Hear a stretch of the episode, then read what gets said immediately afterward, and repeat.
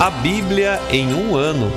Uma experiência de encontro com Jesus Cristo, a Palavra de Deus.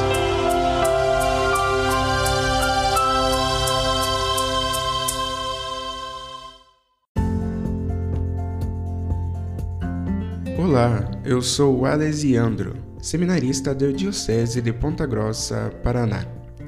Você está ouvindo o podcast A Bíblia em um ano Usando um plano de leitura cronológico, vamos ler a Bíblia inteira em 365 dias, descobrindo como a história da salvação se desdobra e se atualiza em nossas próprias vidas e na vida da Igreja. Estamos usando a Bíblia Católica com a tradução oficial da Conferência Nacional dos Bispos do Brasil.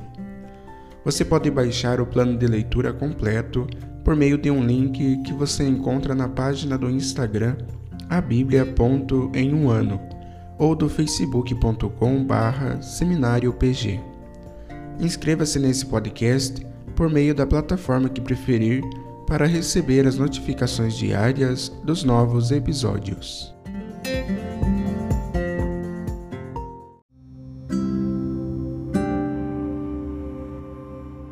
Olá, eu sou o Padre Joel Nalepa, da Diocese de Ponta Grossa, no Paraná. Antes de iniciarmos a leitura e a escuta dos textos bíblicos propostos para hoje, vamos pedir que o Espírito Santo ilumine nossa mente e nosso coração para que a palavra de Deus frutifique em nossas vidas.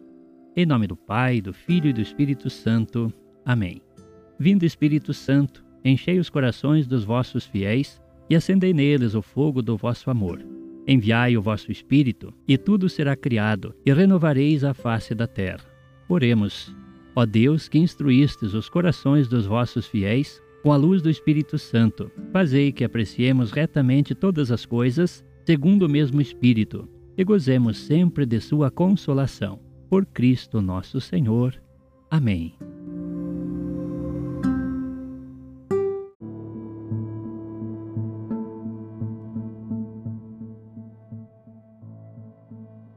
Estamos no dia 289 do nosso podcast e hoje nós leremos os livros de 1 Macabeus, capítulo 8, também o livro de Sirácida, capítulo 22 ao 24, e o livro de Provérbios, capítulo 22, versículos do 26 ao 29.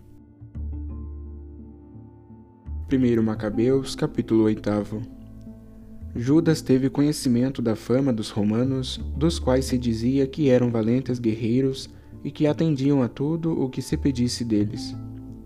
E estabeleciam pactos de amizade com todos os que o procurassem, e que o seu poder era grande. Falaram-lhe também de suas batalhas e das façanhas que realizaram na Galácia, onde eles venceram e sujeitaram essa região ao tributo.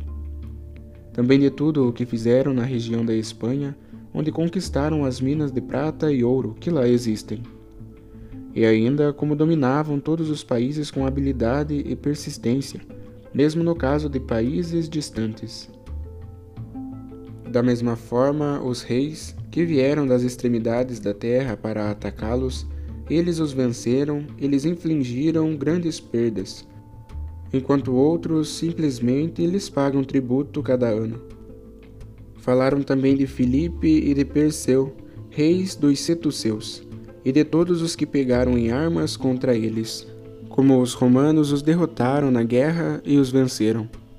Também Antíoco, o grande rei da Ásia, que tinha marchado contra eles com cento e vinte elefantes, cavalaria, carros de guerra e numerosíssima infantaria, foi por eles desbaratado. Os romanos o capturaram vivo e determinaram que ele e seus sucessores lhes pagariam um pesado tributo além de ele ter de entregar reféns para cumprir o estabelecido. Antíoco teve de entregar também as regiões da Índia, da Média e da Lídia, dentre as melhores de suas províncias, e os romanos, por sua vez, as deram ao rei Eumenes. Quando os povos da Grécia planejaram fazer uma expedição contra eles, os romanos, cientes do plano, enviaram um só general para enfrentá-los, e muitos deles foram mortos. Mulheres e crianças foram levadas para o cativeiro. Os romanos saquearam seus bens, subjugaram a terra, destruíram suas fortalezas e os reduziram a uma escravidão que dura até hoje. Outros reinos e ilhas que eles haviam resistido por um tempo, eles os derrotaram e dominaram. Com seus amigos, porém, e com os que neles confiavam, os romanos mantiveram a amizade. Eles submeteram reis, tanto os de perto como os de longe, e todos os que ouviam o seu nome ficavam com medo. De fato, aqueles a quem eles quisessem ajudar nas suas pretensões ao reino ficavam reis. Aos que eles quisessem depor, depunham. Chegaram ao auge do seu poder. Apesar de tudo, nenhum deles cingiu a coroa ou se vestiu de púrpura para se engrandecer. Construíram para si um edifício de reuniões onde diariamente deliberam 320 homens acerca dos assuntos do povo, para lhes garantir a boa ordem. Cada ano confiam a um só dentre eles o encargo de reinar e dominar sobre todo o seu território, e todos lhe obedecem sem inveja ou rivalidade.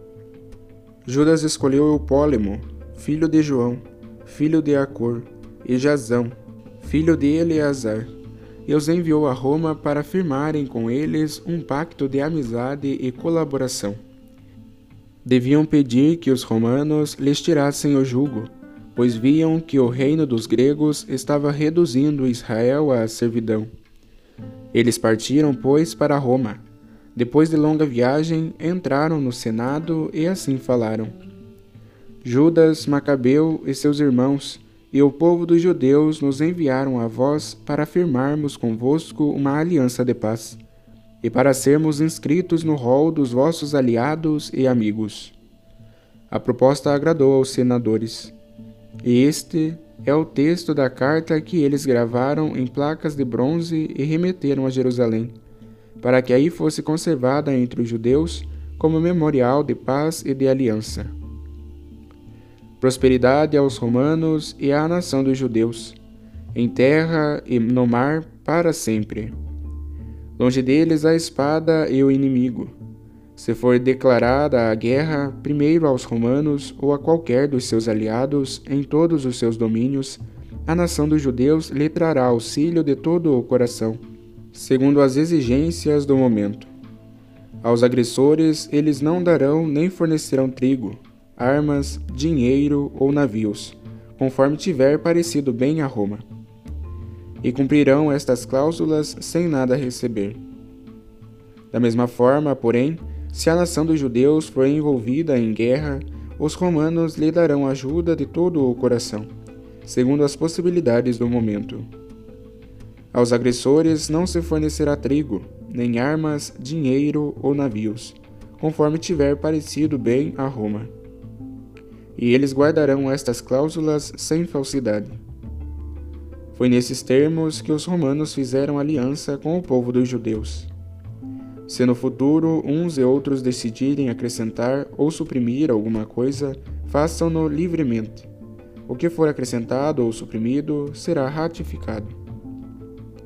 Quanto aos danos que o rei Demétrio causou, nós lhe escrevemos nestes termos. Por que fizeste pesar o teu jugo sobre os judeus, nossos amigos e aliados? Se eles de novo nos procurarem para se queixar de ti, nós lhe faremos justiça e combateremos contra ti, por mar e por terra.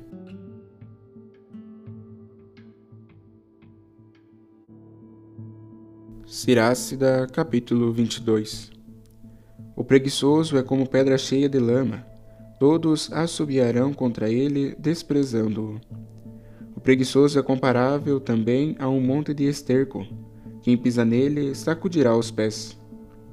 É vergonha para um pai ter um filho indisciplinado. Se se trata de uma filha, é para seu prejuízo.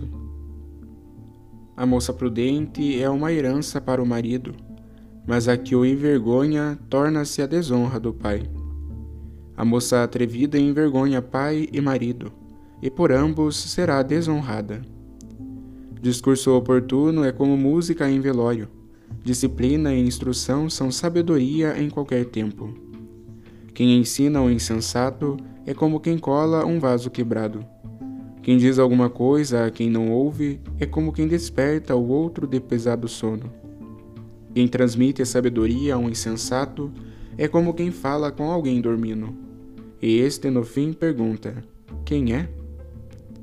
Chora sobre o morto porque lhe faltou a luz. Chora sobre o insensato porque lhe falta o bom senso.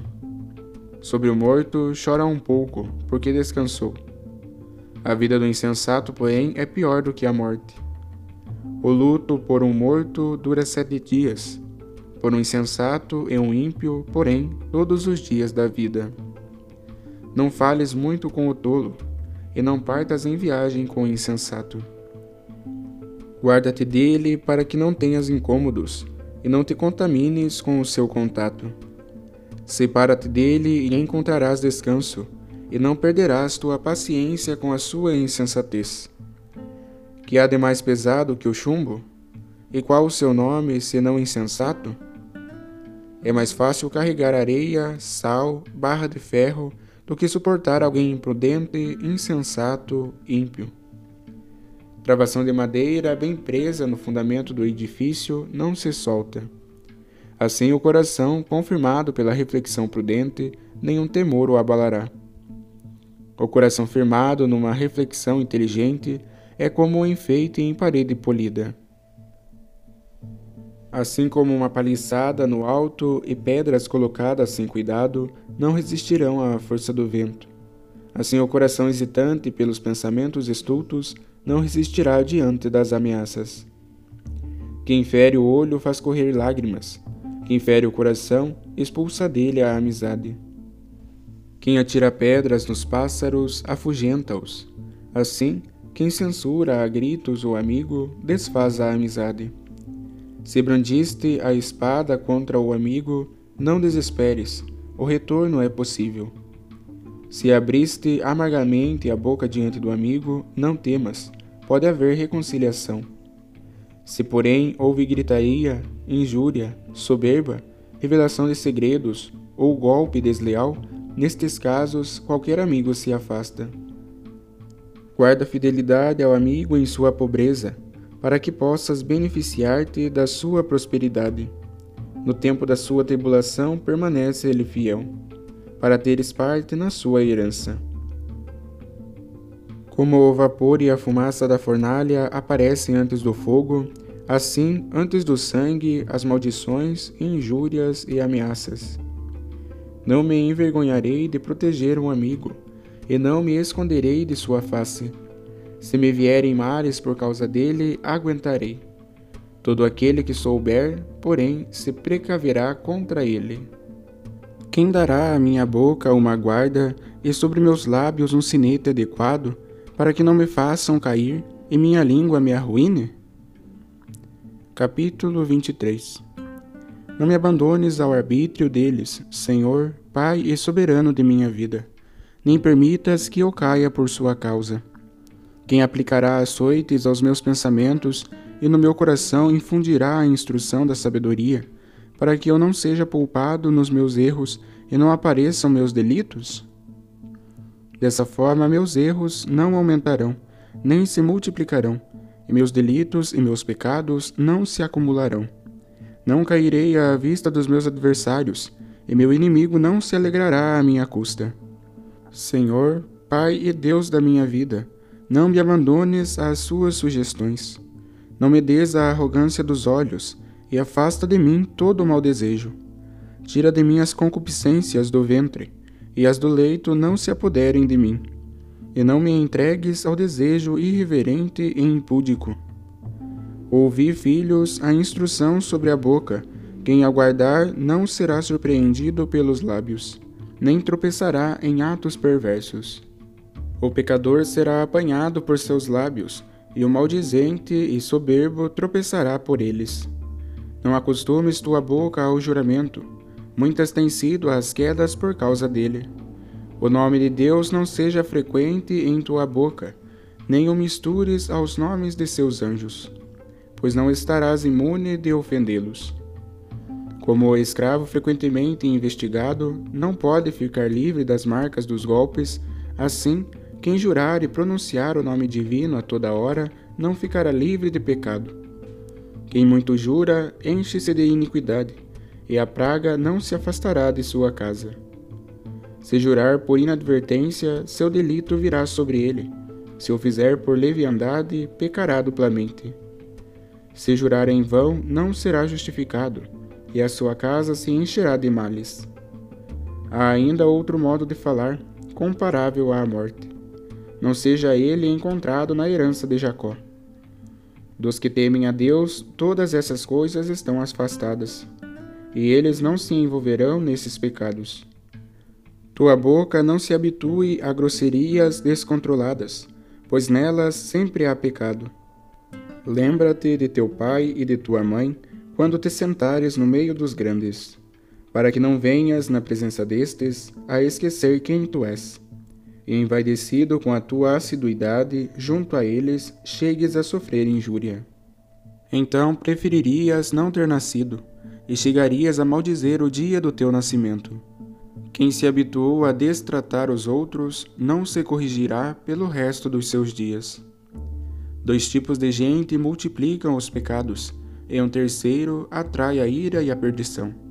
A paixão ardente, como o fogo aceso, que não se extingue enquanto não se saciar.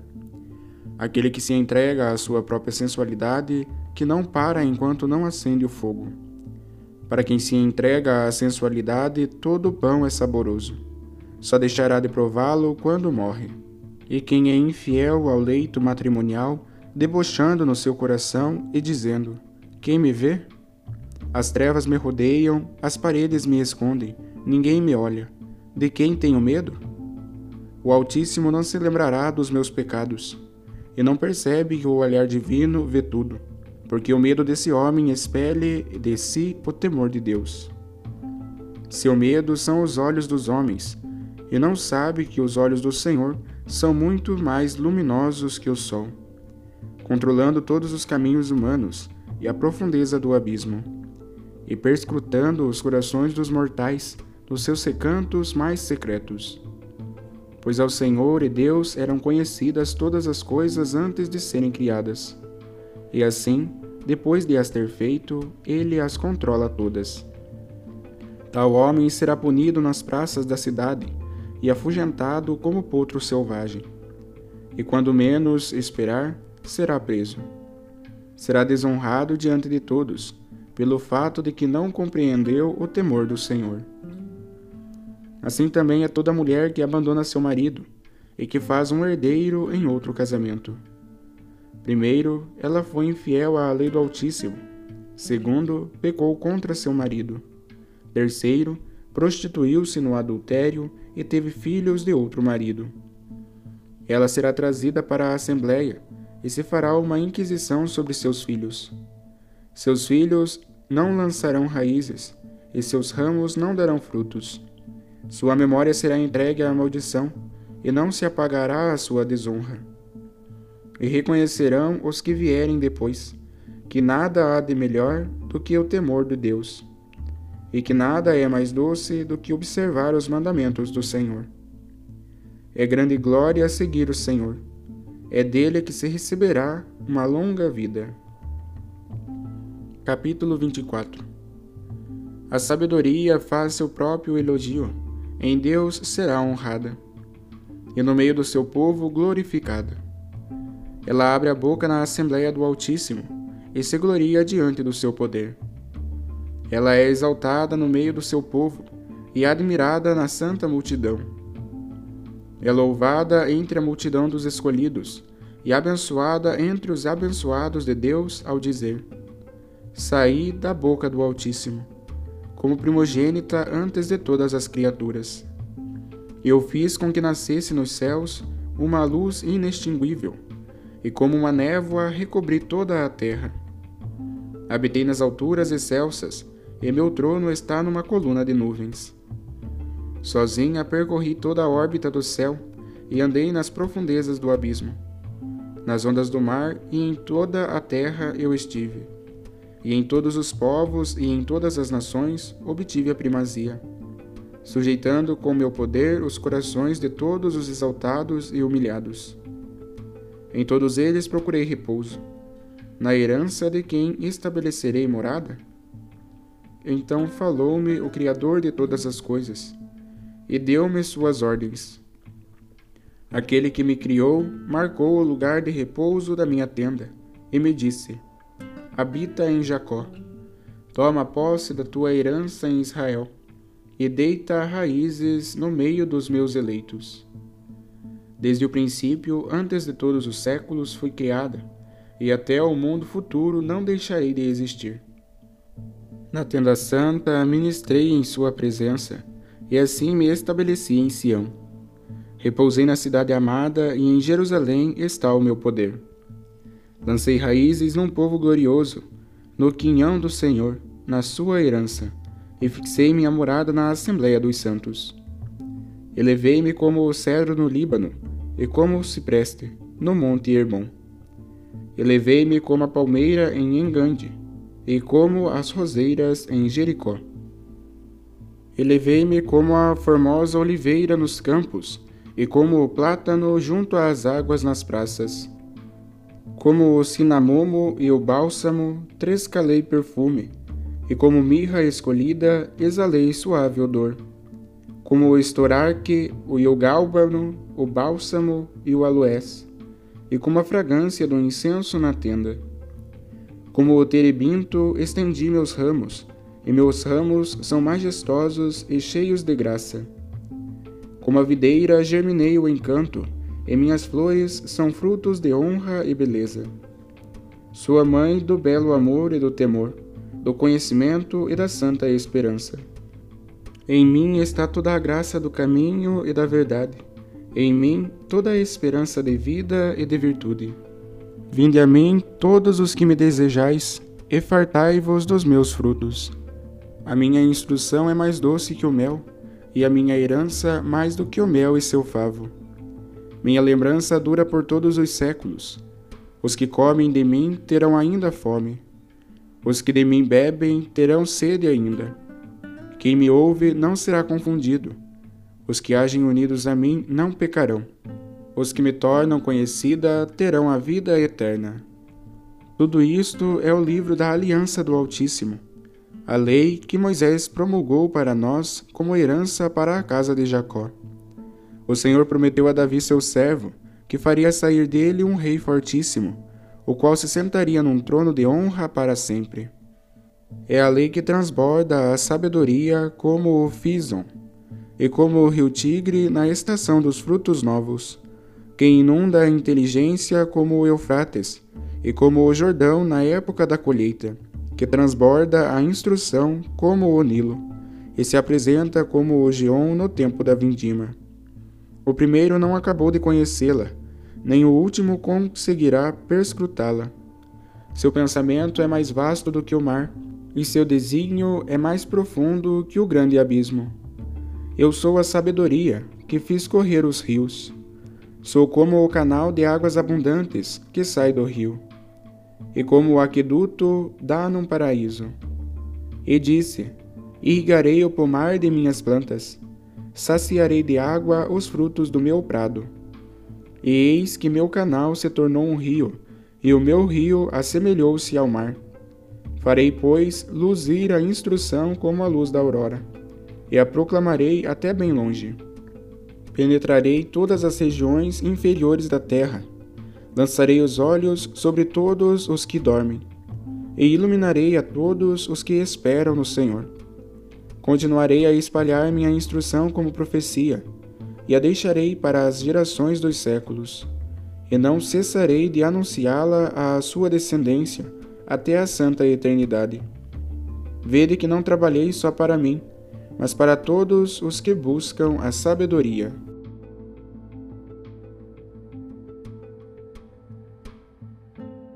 Provérbios capítulo 22, versículo 26 não te associes com aqueles que se comprometem em negócios e que ficam por fiadores de dívidas. Porque se não tiveres com o que pagar, não tomariam por isso até a tua cama? Não removas os marcos antigos que teus antepassados fixaram. Viste alguém perito em seu trabalho? Poderá apresentar-se perante reis em vez de ficar entre gente comum.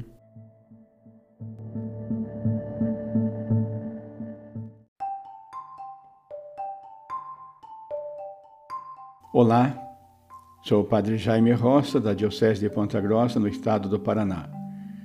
Hoje nós acompanhamos a leitura do capítulo 8 do primeiro livro dos Macabeus, os capítulos 22 a 24 do livro do Eclesiástico e os versículos 26 a 29 do capítulo 22 dos Provérbios. No primeiro texto, isto é, no capítulo 8 do primeiro livro dos Macabeus, nós ouvimos o relato a respeito do poder e da força do exército do povo romano. Havia um domínio muito grande deste povo sobre os outros povos. Todos aqueles que faziam aliança com os romanos tinham garantida a sua segurança e proteção. Por outro lado, aqueles que ousassem se colocar contra eles eram derrotados e feitos escravos. Desse modo, também o povo judeu, pensando em garantir a sua sobrevivência, providenciou um acordo de paz com o povo romano.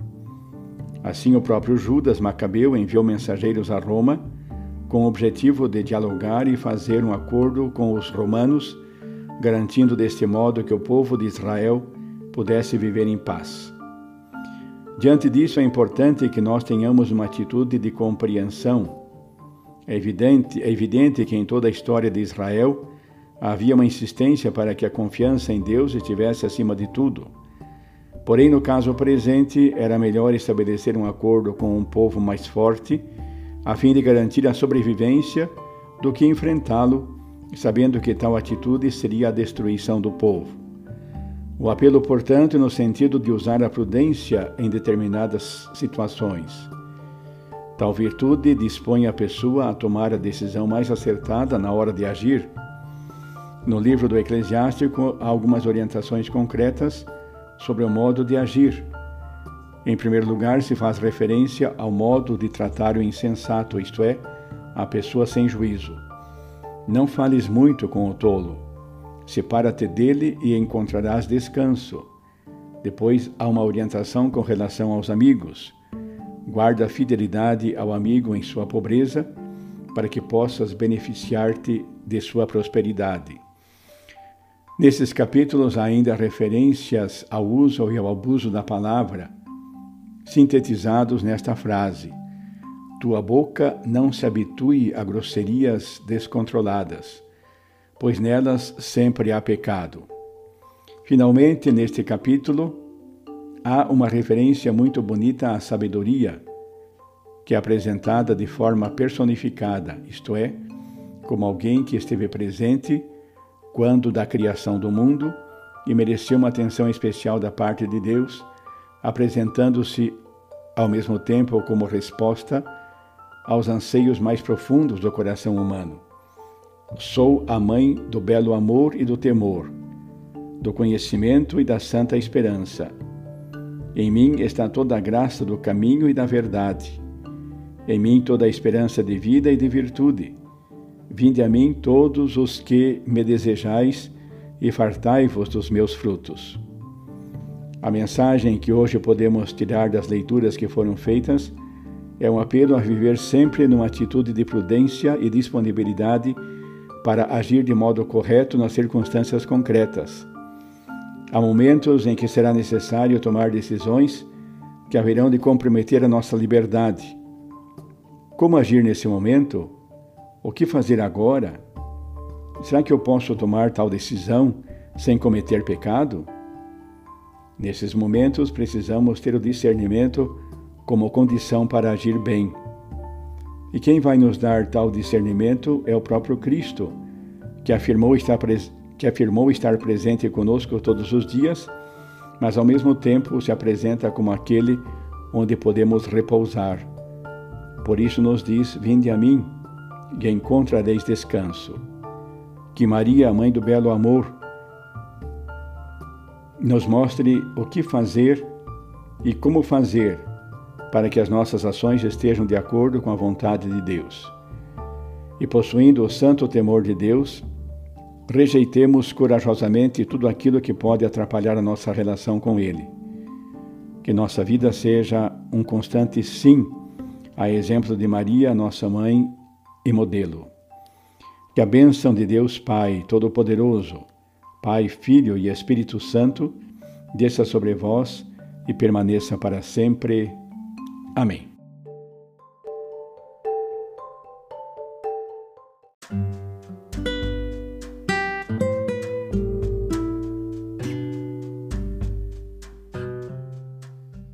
Queridos irmãos e irmãs, que possamos exclamar com São Pedro, a quem iremos, Senhor, tu tens palavras de vida eterna, e que a cada dia, após a escuta atenta da palavra, possamos renovar a nossa opção por Cristo e pelos frutos de eternidade que Sua palavra nos oferece. Quem vos fala é o Padre Hélio Guimarães, da Diocese de Ponta Grossa, no Paraná. Oremos. Ó Deus que unis os corações dos vossos fiéis num só desejo, Dai ao vosso povo amar o que ordenais e esperar o que prometeis, para que na instabilidade deste mundo fixemos os nossos corações onde se encontram as verdadeiras alegrias. E abençoe-vos o Deus Todo-Poderoso, Pai, Filho e Espírito Santo. Amém.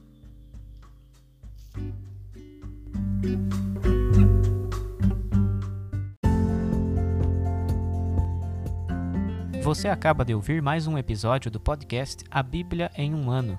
Continue nesse bom propósito de ouvir, ler e praticar a palavra de Deus.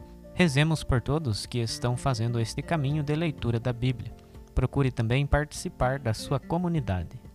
A permissão para uso do plano de leitura The Bible in a Year com o padre Mike Schmitz e Jeff Kevins foi concedida por Ascension. A versão original pode ser baixada em ascensionpress.com. Todos os direitos desse plano estão reservados à Ascension. Os demais conteúdos do podcast não são criados, revisados ou apoiados por Ascension.